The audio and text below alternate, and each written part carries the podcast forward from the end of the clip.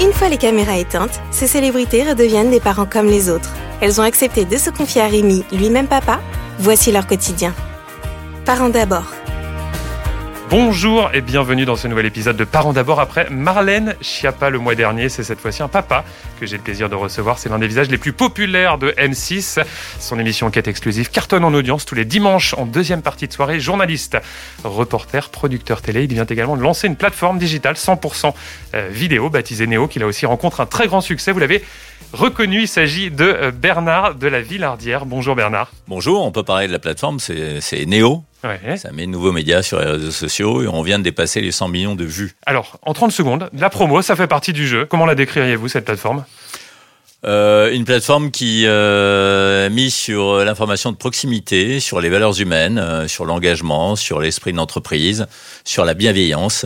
Et il se trouve que ces valeurs que nous avions envisagé de mettre en avant à travers cette plateforme, ce nouveau média il y a, il y a quelques temps, ont été confirmées par le Covid avec la nécessité pour les gens d'avoir un ancrage régional, de revenir à des valeurs euh, essentielles, euh, naturelles, familiales, entre autres, puisqu'on va parler de famille. C'est aussi euh, un média qui met en valeur euh, les liens de famille. Transition toute trouvée. Merci d'avoir accepté de parler de famille, Bernard, dans ce podcast où les personnalités nous racontent leur quotidien de parents. Et vous verrez dans l'histoire de notre invité que parfois vie familiale et vie professionnelle euh, s'entremêlent. Alors, vous avez quatre enfants, Bernard de la Villardière. Première question toute simple. Est-ce que vous pourriez en quelques mots nous les décrire? Quel âge ont-ils? Et comment s'appelle-t-il? Alors, euh, l'aînée, c'est Caroline. Elle a 34 ans. Elle est née à Tanger. Je travaillais à l'époque dans une radio franco-marocaine à Tanger. Elle est donc née à Tanger. Euh, le deuxième, et puis après, j'ai trois garçons. Euh, Marc, qui a 32 ans, qui vient d'avoir euh, un enfant. Ma fille Caroline a trois enfants. En, en fait, ça me fait quatre petites filles, parce que ce sont toutes des filles. Et puis, il y a Rémi, 29 ans aujourd'hui. Euh, qui vient de voilà, qui a travaillé chez Google, qui a travaillé chez Amazon, qui est dans les nouvelles technologies, euh, qui est spécialisé dans la marketplace. Euh, et puis ensuite euh, Nicolas qui vient d'intégrer aussi lui une start-up et qui a euh, 27 ans. Donc, Nicolas et Rémi, vous nous avez dit ce qu'ils font. En revanche, Caroline et Marc, vous l'avez pas dit, mais ils travaillent avec vous Il dans votre travaille avec société. moi à ligne de front, absolument. ouais. Exactement. Donc, la Mhm. première est responsable, vous me dites, euh, si je ne me trompe pas, du pôle corporate et le second est journaliste. Paul Corporate et depuis quelque temps aussi euh, un pôle euh, fiction. Mhm. En toute franchise, Bernard de la Villardière, est-ce que travailler avec ses enfants est quelque chose de difficile? Non, la preuve c'est que euh, vous venez d'assister d'ailleurs, euh, vous avez croisé ma fille à l'instant. Absolument, dans votre bureau, hein, c'est ici qu'a lieu et l'interview. il se trouve qu'elle revient de congé maternité et que j'ai décidé de, la, de travailler avec elle et de faire en sorte qu'elle qu'elle travaille en face de moi dans mon bureau. Mhm. Parce qu'on a une petite crise du logement dans la mesure où Néo s'est installé ici Mhm. à ligne de front. Donc il a fallu gagner de la place. Et euh, j'ai choisi de partager mon bureau avec ma fille. Euh, je vous cache pas qu'elle est un peu surprise et même un peu inquiète euh, à l'idée de, de travailler en face de son père. Mhm. Mais moi, c'est un exercice qui m'amuse beaucoup. Alors justement, question, dans votre rapport professionnel, est-ce qu'il vous arrive parfois de les euh, engueuler de la même manière hein, qu'un patron engueulerait ses, ses- ses employés ou bien au contraire, peut-être inconsciemment, vous avez tendance à les protéger, à, à les ménager finalement en tant que papa? Alors, euh, si on parlait d'inconscience euh, ou de choses inconscientes, oui, je pense que j'ai plutôt euh, Mhm. tendance à les protéger et j'aurais moins tendance à les engueuler que je ne peux le faire à l'égard d'un salarié euh, Mhm. habituel. Mhm. Euh, parce que justement, quand on est papa, euh, voilà, il... d'abord parce qu'ils se mettent la pression tout, seul- tout seul, Mhm. et, et ensuite parce que j'ai trop vu autour de moi euh, des pères euh, abusifs euh, dans leur relation d'autorité patronale. Mhm. Et donc, je veux pas reproduire le même schéma. Et, euh, et voilà, et que j'ai pas besoin d'élever la voix pour faire passer les messages, en fait. Mhm. Voilà. Après, euh, parfois, oui, je suis euh, un peu frustré euh, parce que mon fils, par exemple, qui est, qui est reporter, euh, j'aimerais qu'il fasse de l'antenne, j'aimerais que euh, voilà, mais lui, il veut pas. Marc, mais qui ne veut pas faire l'antenne. il veut pas. Mhm. Et en fait, ouais. Et euh, bon, on va en parler dans les relations parents-enfants, mais euh, c'est vrai qu'on a parfois tendance à, à projeter chez Mhm. ses enfants ses propres aspirations quand on avait le même âge. Et donc, évidemment, je peux pas empêcher mon fils Marc de me dire bon bah voilà, il faudrait qu'il fasse de l'antenne lui aussi. Puis en plus, il est beau gosse. Mhm. Je dis ça d'autant plus facilement qu'il ne me ressemble pas du tout. il est beaucoup plus grand et, et beaucoup plus beau. C'est ce que disent les femmes en général. Mhm. Et, euh, et mais il a pas du tout envie en fait. Mhm. Il Mhm. est ravi d'être sur le terrain. Il est euh, voilà, il il a pas le tempérament euh, peut-être de comédien que je peux avoir parce que Mhm. pour être présentateur télé il faut aussi euh, faut être un peu battleur quoi. Hum, hum. Quand on travaille en famille, on sait que c'est pas facile hein, de, dans les entreprises familiales de cloisonner les sphères. Est-ce que vous réussissez quand vous êtes euh, dans le privé, un repas de famille par exemple, à ne pas parler de boulot ou finalement c'est quand même toujours sur la table, c'est le cas de le dire? Non, je Mhm. crois que j'arrive à ne pas parler boulot Mhm. ou ça vient naturellement dans la conversation. Mais encore une fois, euh, euh, voilà, je suis, euh, je suis entrepreneur beaucoup plus que chef d'entreprise et Mhm. patron. Hum, Euh, donc euh, moi, ce qui, ce qui m'intéresse, c'est que mes salariés, à commencer évidemment par mes enfants, soient heureux dans leur cadre, dans le cadre de leur travail. Euh, donc je leur mets pas une pression excessive. La succession dans l'entreprise, vous y pensez, vous en parlez avec vos deux enfants? Bien sûr, bien sûr que j'en parle puisque j'ai 63 ans, donc euh, voilà, euh, bien sûr que j'en parle. Hum. Euh, J'aurais transféré une partie du capital tout en gardant la majorité parce que voilà, parce que cette entreprise c'est aussi mon capital dans la mesure où j'ai mis beaucoup d'argent et d'énergie. Mais oui, bien sûr, Hum. bien sûr. Mais j'aimerais, j'aimerais même pouvoir lever le pied un peu plus. Mais il se trouve que effectivement, mon statut de présentateur, mon, mes liens avec M6, le fait que je présente une émission qui s'appelle Enquête exclusive, qui continue de bien tourner, fait que c'est euh, c'est une assurance pour euh, pour Ligne de Front. Hum. Et ça nous permet aussi d'investir dans du développement, la fiction, comme je vous en parlais tout à l'heure. Hum. Euh, voilà, et tout ça, euh, c'est- mon activité de journaliste et présentateur à M6 Hum. qui permet aussi de, de le financer et, et d'assurer une continuité. Vos quatre enfants, ils ont tous fait euh, d'excellentes études, notamment des, des grandes écoles de commerce. Est-ce que ça, c'était quelque chose euh, d'important, de primordial même pour vous? Est-ce que vous l'auriez mal vécu? Je retourne ma question si euh, ça n'avait pas été le cas. Non, euh, pas Vraiment, du tout. en toute Ils sincérité? En toute sincérité, oui, en toute sincérité, oui, là aussi, ils ont fini par se mettre la pression tout Mhm. seuls. Mhm. Euh, moi, mon objectif euh, en tant que papa, euh, en tout cas, c'était que, que mes enfants soient bien dans leur peau. Euh, Il y, a, il y a quelques films devant lesquels je les ai mis, et un- un- notamment un film avec Jeffrey Rush que j'ai vu récemment, que j'ai revu récemment, qui s'appelle Shine Hum. et qui est l'histoire de ce papa qui qui met la pression à son fils parce que voilà il est il, il- ça- il va devenir un musicien extrêmement célèbre et le père est à la fois frustré et, et essaye de couper les ailes de son fils Hum. et je les ai tous mis devant ce film il y a déjà une quinzaine une vingtaine Ne d'années être dit, trop castrateur. voyez Hmm. si votre père vous, vous trop castrateur Hmm. surtout révoltez-vous Hum. Donc un papa protecteur, compréhensif. Comment vous décririez-vous C'est pas facile hein, de s'auto-analyser, mais si vous deviez vous euh, qualifier justement dans votre relation avec vos enfants. Mm, Plutôt, euh, plutôt, il me semble pas papoule, même si euh, de fait, j'aurais mis la pression euh, de manière plus ou moins volontaire, parce que je fais un métier que j'aime, dans lequel euh, finalement j'ai fait une petite carrière euh, pas trop, euh, voilà, pas trop mauvaise. Alors un papa quand même avec du caractère, hein, vous l'avez déjà raconté, il vous est arrivé quand vos enfants étaient plus jeunes de euh, vous mettre parfois dans des grosses colères. hein. Est-ce qu'il y a des colères aujourd'hui que vous regrettez? Euh, non. Je vous vois sourire.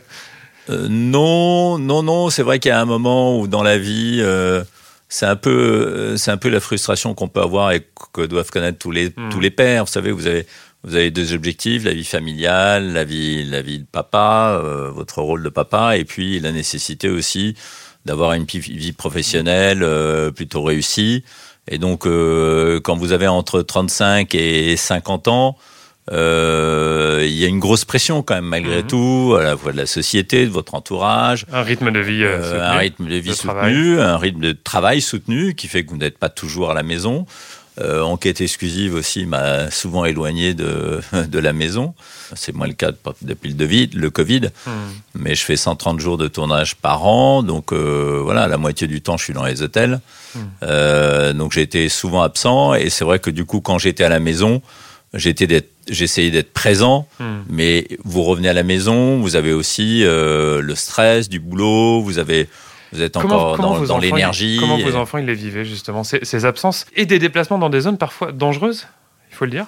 Ça, il faut leur demander, mais ils ont eu, euh, ils ont eu en tout cas la délicatesse de pas me, voilà, de pas me mettre la pression et de pas me faire sentir Hum. qu'ils étaient inquiets ou angoissés.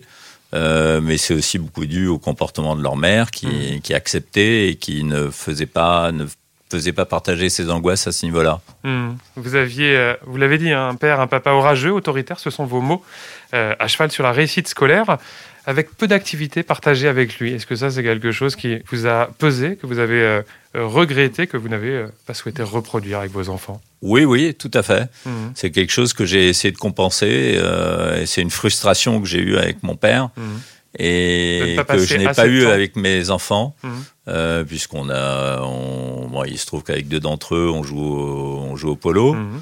tous les week-ends, euh, y compris ce week-end d'ailleurs. Mhm. Alors ça, c'est quelque chose qui fédère dans votre clan, le polo, ce sport? Oui, je crois, oui. Mhm. Oui, je crois que ça fédère. Mhm. En tout cas, mes, mes trois garçons, et notamment les deux derniers, euh, ceux justement avec lesquels je ne travaille pas, bah, je compense en, en jouant au polo avec eux. Le côté collectif, sport collectif? Oui, le sport collectif, le fait qu'il y a euh, l'équitation, Mhm. euh, le jeu de ballon, le jeu d'équipe. euh, Un chef d'équipe il y a un peu de danger. Il y a aussi, oui, évidemment, un chef d'équipe. Euh, voilà, mais enfin, c'est plus moi le chef d'équipe sur le terrain depuis longtemps, hein, parce Mhm. que euh, mes deux garçons m'ont dépassé. Ils sont bien meilleurs que moi. On parlait de, de la maman de vos quatre enfants, Anne, une maman qui euh, compensait, vous dites, euh, vos, vos Mhm. absences. Euh, une femme que vous avez rencontrée dans quelles circonstances, si on revient quelques années euh, en arrière? Et j'aimerais savoir également si votre métier de reporter a pu à un moment donné lui faire peur. Euh, je crois pas. Je crois pas que ça lui ait fait peur. Euh, non, je crois pas. Elle Mhm. était, euh, elle était d'ailleurs, elle avait une confiance absolue en Mhm. moi. Non, j'ai rencontré, je devais avoir 17-18 ans dans une fête euh, à la campagne chez des amis. Et, euh, et j'ai j'ai regardé un peu de loin en me disant, oh là là, cette fille, elle est, elle est trop jolie pour moi. Inaccessible euh, inaccessible. Ouais. C'est marrant. Et puis il se trouve que quelques temps plus tard, j'ai croisé, qu'on a fait même partie du même, euh, la même bande de copains. Et puis euh, voilà, un jour, euh, en, à la faveur d'une fête, voilà, Mhm. un slow euh, un peu plus engagé que, que les précédents, ont fait que voilà. Mhm. Mhm. Et j'avais euh, j'avais 22 ans, je crois. Donc pas encore journaliste de terrain. Euh, j'étais pas du tout journaliste. j'étais en échec pas scolaire mais universitaire puisque j'avais fait j'avais fait une école de commerce dont je m'étais fait virer au bout de deux ans et je m'étais inscrit en fac de droit pour justement faire du journalisme. Parce qu'au départ, mes parents voulaient pas du tout me financer une école de journalisme, ils croyaient pas du tout en ce métier. Même si votre étaient- maman, vous l'avez expliqué dans votre livre paru en 2016, aurait aimé peut-être exercer elle-même ce, ce métier de journaliste. Oui, oui, oui, mon grand-père aussi, mon grand-père Mhm. maternel aussi. ouais. Ouais.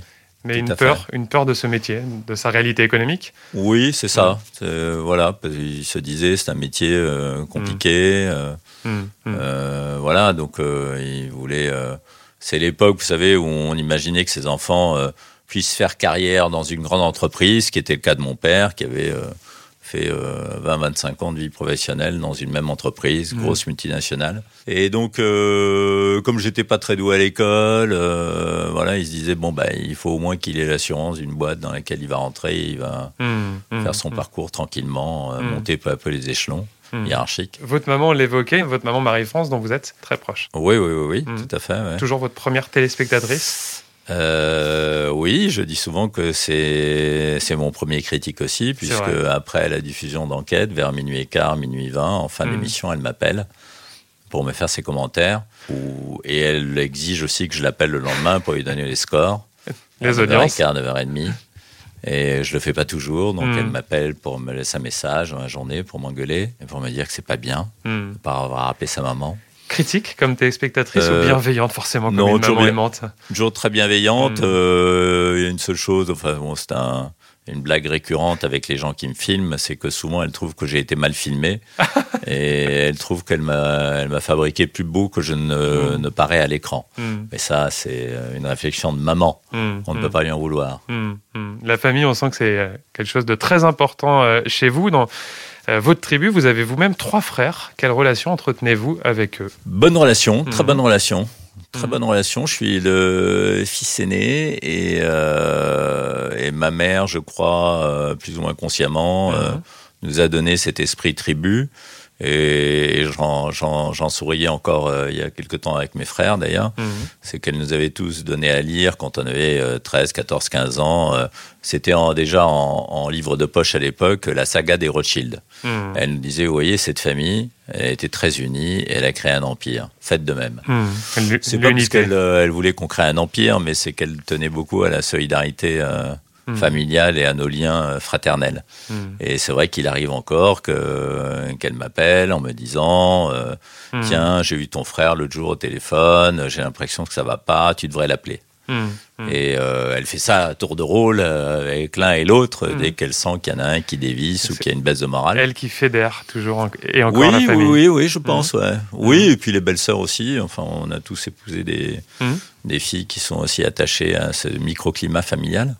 Euh, et, donc, ils font, qui font en sorte que, parce qu'on on a des agendas chargés les uns les autres, et c'est elles, c'est les, les, belles filles, enfin, les, nos femmes qui font en sorte qu'on se voit régulièrement. La famille, c'est évidemment très important hein, dans les moments euh, plus difficiles. Il y a trois ans, vous avez eu un, euh, mélanome, détecté heureusement à temps, mais qui vous a valu, vous l'aviez expliqué aux Parisiens, quelques semaines peut-être moi, d'angoisse. Euh, j'imagine que là, à ce moment-là, la famille, c'est très important. Oui, oui, bien sûr. Hmm. Oui, oui, bien sûr. Euh, mais pas seulement, pas seulement. Il y a plein de choses. Hmm. Euh, voilà, parce que c'est quelque chose qu'on vit tout seul. Hein. voilà. Après, évidemment, votre entourage est. On partage ses angoisses avec sa maman. Pardon de poser la question, mais où est-ce qu'on préserve ses, ben, plus proches? On, préserve en fait, on hmm. préserve aussi. Il y a des choses qu'on garde pour soi, et bien évidemment. Mmh. Mmh. Pour terminer sur cette histoire, je, dis souvent qu'il est plus facile de mourir que de faire son deuil. Mmh. Donc, euh, euh, le deuil, faire le deuil de quelqu'un, enfin, c'est plus facile. Enfin, c'est plus facile, je dis ça, euh, je n'ai pas vécu. Peut-être qu'un jour je serai confronté à ça, mais c'est plus, plus facile de partir que de voir partir. une de mes grosses angoisses, c'est justement de perdre quelqu'un que j'aime, mais ça m'est déjà arrivé d'ailleurs, mais c'était dans l'ordre des choses, c'était mon père il y a une dizaine d'années, etc. Mmh. Mais euh, vous l'aviez surmonté de quelle manière, le travail? Mmh, Pour ne pas penser à ça Non, enfin, il avait 87 ans, il m'a aidé à. Et il m'a aidé à accepter son départ parce que lui-même disait depuis quelque temps que bon voilà il voulait euh, il voulait mourir mmh. euh, et, on avait une relation très apaisée nos relations parfois étaient un peu difficiles orageuses on avait fait la paix depuis un certain nombre d'années donc voilà c'était pour vous, j'imagine, essentiel. Oui, bien sûr, oui, ça, allait pour tout le monde. Je crois que hmm. c'est ce que je dis souvent d'ailleurs. Il m'arrive souvent de croiser des, garçons ou des filles, de, quel que soit leur âge d'ailleurs, hein. euh, souvent plus jeunes que moi, mais qui, euh, qui ont choisi de couper les liens avec leur père ou leur hmm. mère, etc. Et, euh, et je, je, me fais l'avocat de, de l'union familiale en disant toujours, hmm. tu sais, c'est ton père et ta mère bon, quoi qu'il en est, quoi qu'il quoi qu'il t'en coûte, euh, mm. voilà, il faut que tu te, tu te rapproches de lui ou que tu fasses la paix ou mm. que. Enfin, il y a des choses évidemment qui, qui se passent qui sont impardonnables, mm. mais souvent, euh, souvent on se brouille avec euh, son père ou sa mère pour des raisons qui sont pas futiles, mais voilà, qui méritent parfois que, que l'on passe dessus et que l'on pardonne tout le monde vous connaît, Bernard de la Villardière. Est-ce que cette notoriété a pu à un moment donné être pesante pour vos enfants, être un fardeau? Et je pense notamment à l'école, peut-être avec les autres enfants, ou bien pas du tout? Euh, pour mes enfants, franchement, ils m'ont, on n'en a pas beaucoup parlé ensemble. Mhm. Euh, mais je crois que je crois qu'ils l'ont plutôt bien vécu euh, finalement, mhm. sauf à des moments sans doute où j'ai été un peu chahuté, où j'ai été voilà, où enquête exclusive était été critiqué de manière très injuste, etc. Donc évidemment, il le, il le subissait aussi, mais je dois dire qu'ils m'ont toujours épargné de ce genre de choses. Euh, donc euh, voilà, oui, il y a un âge, évidemment, quand on a, euh, je l'imagine, hein, 11, 12, 13, 14 ans dans la cour de récréation, mmh. doit pas être toujours facile de mhm. subir les moqueries de ses petits camarades, parce que c'est un âge où on est souvent joueur, un peu mhm. provocateur euh, impertinent. Hmm. Donc ça n'a pas dû être simple. Et puis après, euh, comme enquête exclusive est très, est très populaire chez les jeunes, je pense qu'au contraire, après, quand ils ont eu 18, 20, 25 ans, c'était peut-être plus facile à vivre. Vos positions sur euh, l'islam vous ont valu beaucoup de menaces C'est pas des positions sur l'islam, c'est euh, des positions sur l'islam politique. Mhm. Euh, que je connais bien pour l'avoir euh, vu à travers de multiples visages sur la planète. Mhm. Et donc j'ai été bien placé depuis que je présente Enquête exclusive, plus encore qu'avant, pour voir à quel point cet islam politique mhm. progressait un peu partout dans le monde, et notamment dans mon pays. Comme je fais de l'information et du journalisme, bon, bah, j'ai parlé de ça comme je parle d'autres choses. Mais c'est pas, j'en ai pas fait un combat personnel. Je reviens euh, quelques années en arrière. On est en 2016. Vous êtes euh, placé six mois sous protection policière à la demande de Bernard Cazeneuve, avec en permanence deux officiers de sécurité. Comment votre famille et vous-même vivez à ce moment-là cette épreuve forcément traumatisante? Oui, ben, moi j'ai accepté cette protection euh, parce que il fallait. C'est le ministre de l'Intérieur hein, qui, vous, oui, dit vous êtes en danger, on va vous protéger. Mhm, mhm. Euh, donc évidemment j'ai accepté. J'ai commencé par refuser, puis le ministre lui-même a insisté pour euh, voilà pour que je sois placé sous protection. Il avait quelques raisons valables de penser que j'ai été menacé parce qu'il s'agissait de de menaces émanant de la Rossi Bala, qui a été tué par le raid après avoir euh, tué euh, deux policiers euh, dans mmh. les Yvelines. et pour la petite anecdote d'ailleurs, bon, j'ai accepté cette protection et j'ai voulu aussi me porter partie civile parce qu'il va y avoir un mmh. procès, il y a eu une instruction, parce que même si la Rossi Bala qui a tué ces deux policiers est mort, mmh. il avait des complices.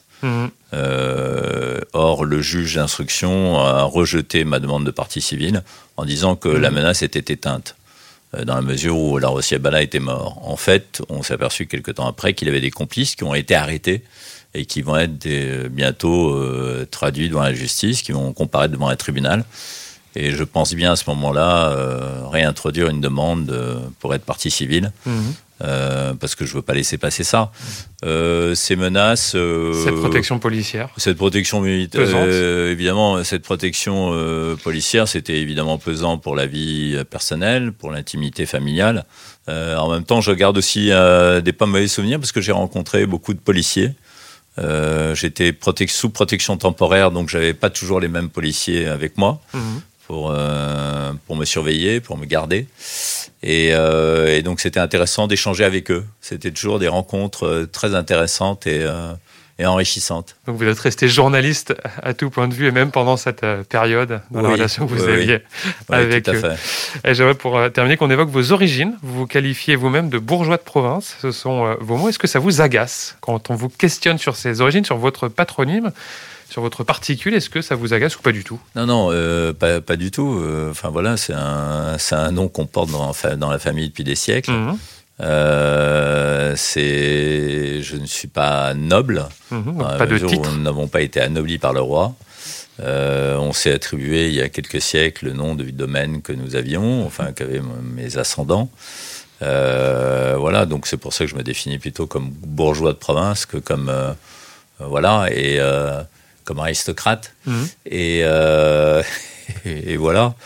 Euh, la bourgeoisie, vous savez, on a, il a été, euh, il a été à la mode d'attaquer la bourgeoisie et de vilipender la bourgeoisie, son conservatisme, son voilà, et on se rend compte que il y a certaines valeurs morales bourgeoises dont aujourd'hui on s'aperçoit que on regrette qu'elles aient disparu pour certaines d'entre elles.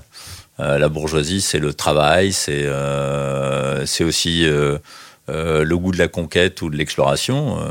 voilà, il y, a eu, mm. il y a eu quand même. puis, c'est la Révolution française a été une révolution bourgeoise.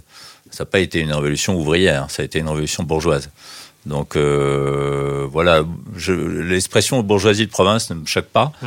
parce que les valeurs, certaines valeurs de la bourgeoisie de province sont des valeurs qui font la France d'aujourd'hui et, qu'on aimerait bien, euh, pour certaines d'entre elles, remettre au goût du jour. Mmh. Votre histoire familiale, ça c'est quelque chose que vous euh, aimez raconter à vos enfants? C'est un sujet de discussion ou c'est un non-sujet?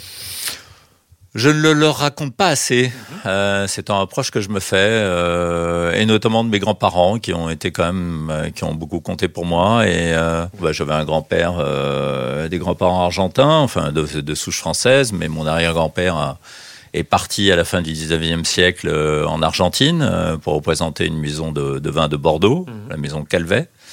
Et il a fait sa vie là-bas. Euh, au moment de 14-18, il est revenu en France pour combattre.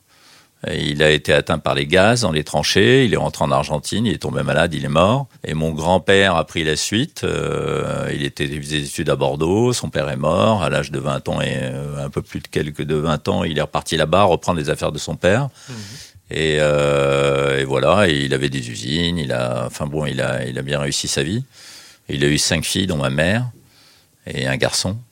Et, euh, et du côté de mon père, ma grand-mère paternelle donc euh, était devenue bouddhiste. Mmh.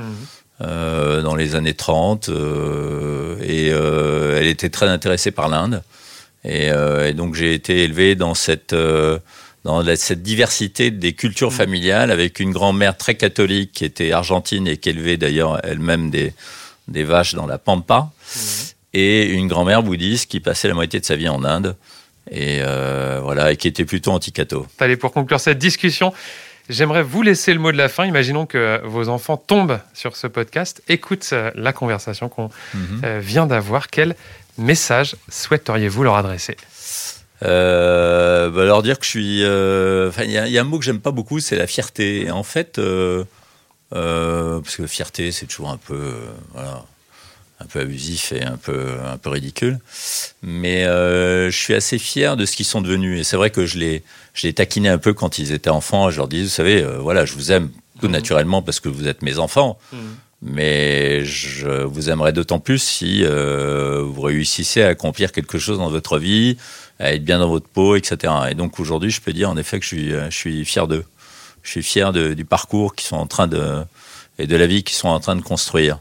Et, euh, et en, tout, en, tant que père, et euh, ma principale fierté, c'est de voir qu'ils sont plutôt bien dans leur peau hmm. et que, que l'éducation euh, que je leur ai donnée leur a donné des ailes. Il y avait, euh, il y avait un film que, dans lequel je les avais mis aussi quand ils étaient gosses. Hmm. C'était Va, vie et deviens. Hmm. Et c'est un slogan familial que je répète souvent et que je leur ai rabâché en leur disant toujours va, vie et deviens. Et c'est vrai que je dis souvent que on a le métier de parent et le métier de père est un métier un peu schizophrène parce qu'on aimerait bien les garder avec soi. On aimerait bien aussi pouvoir continuer à jouer mieux qu'eux au tennis, à mieux skier, à mieux jouer au polo qu'eux, voilà, à faire, à, garder le, père du, euh, l'image du père euh, sur un piédestal. Et en fait, le rôle du père, c'est justement faire en sorte que votre fils vous déloge de ce piédestal et, et fasse beaucoup mieux que vous. Et donc, c'est tout ce que je leur souhaite. Parents d'abord.